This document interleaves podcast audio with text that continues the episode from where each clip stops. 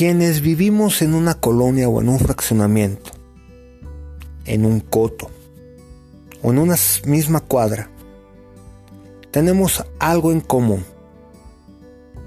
Somos vecinos. Hay muchas cosas que nos separan, tenemos costumbres, ideas diferentes, pero somos vecinos. Seguramente en tu familia ha pasado alguna vez. ¿Qué comemos? Y empiezan.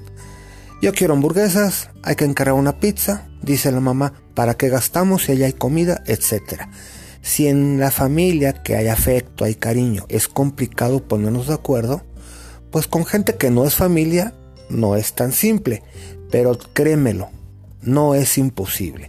Nos podemos poner de acuerdo.